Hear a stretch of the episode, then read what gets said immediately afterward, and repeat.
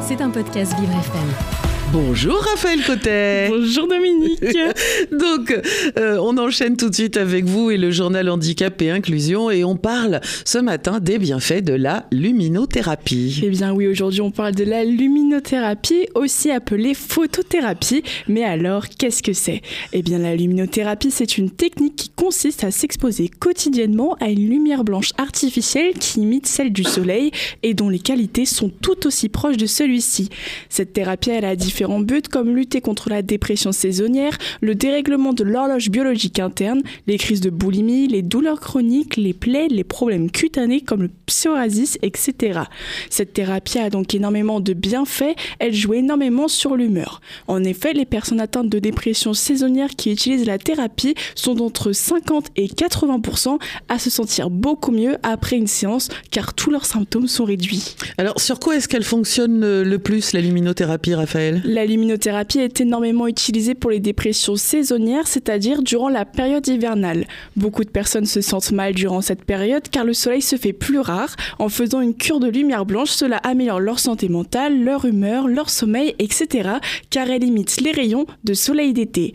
La luminothérapie facilite également le sommeil pour les personnes atteintes d'insomnie, réduit les problèmes liés au décalage horaire, etc. Ce sont donc ses plus gros points d'action. Pour ce qui est de la dépression, différentes études ont été menées elle démontre toutes que l'ajout d'un traitement de l'immunothérapie est efficace dans la gestion des symptômes de la dépression des personnes étant sous traitement.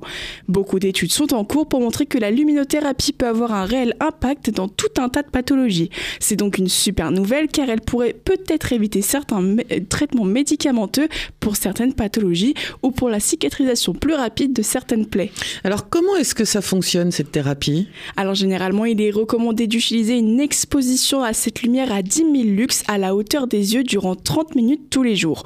En comparaison, une journée d'été équivaut à 100 000 lux. Pour des soins spécifiques comme pour les plaies par exemple, la lumière se met sur la zone du corps endommagée durant 3 minutes.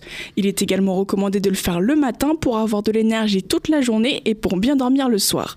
Pour ceux qui ne peuvent pas se déplacer tous les jours dans un cabinet spécialisé en luminothérapie, il existe des lampes à acheter pour chez soi. Attention à bien vérifier que celles-ci n'émettent pas de rayons ultraviolets car ils sont néfastes pour le corps alors que la lumière blanche ne l'est pas du tout.